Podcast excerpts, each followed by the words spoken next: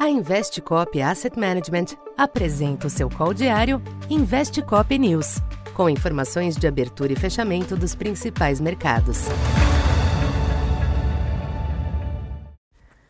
Olá, bom dia a todos. Sou Isabela Tavares, economista da Tendências Consultoria, empresa parceira da Investcop.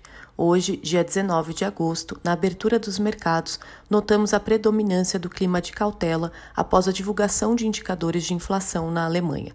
Por lá, o índice de preços ao produtor, o PPI na sigla em inglês, de julho deu um salto de 37,2% em relação ao mesmo mês do ano passado. Foi uma aceleração em relação ao resultado do mês de junho, que tinha tido uma alta de 32,7% e ficou acima das projeções dos analistas. O forte aumento do índice de preços ao produtor na Alemanha eleva as expectativas por alta de juros no Banco Central Europeu.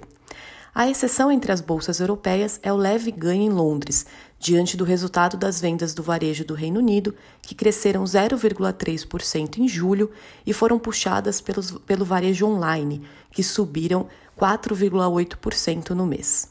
Entre os futuros de Nova York, ocorre a repercussão negativa do informe da Apple, divulgado ontem à noite, sobre as vulnerabilidades de segurança dos iPhones. Na Ásia, as bolsas foram pressionadas para baixo pelas preocupações com a China diante da onda de calor que atinge o país e acaba impondo racionamento de energia com paralisações de fábricas que atrapalham a produtividade agrícola e o fornecimento das cadeias produtivas. No Brasil, o ambiente externo impõe cautela ao mercado.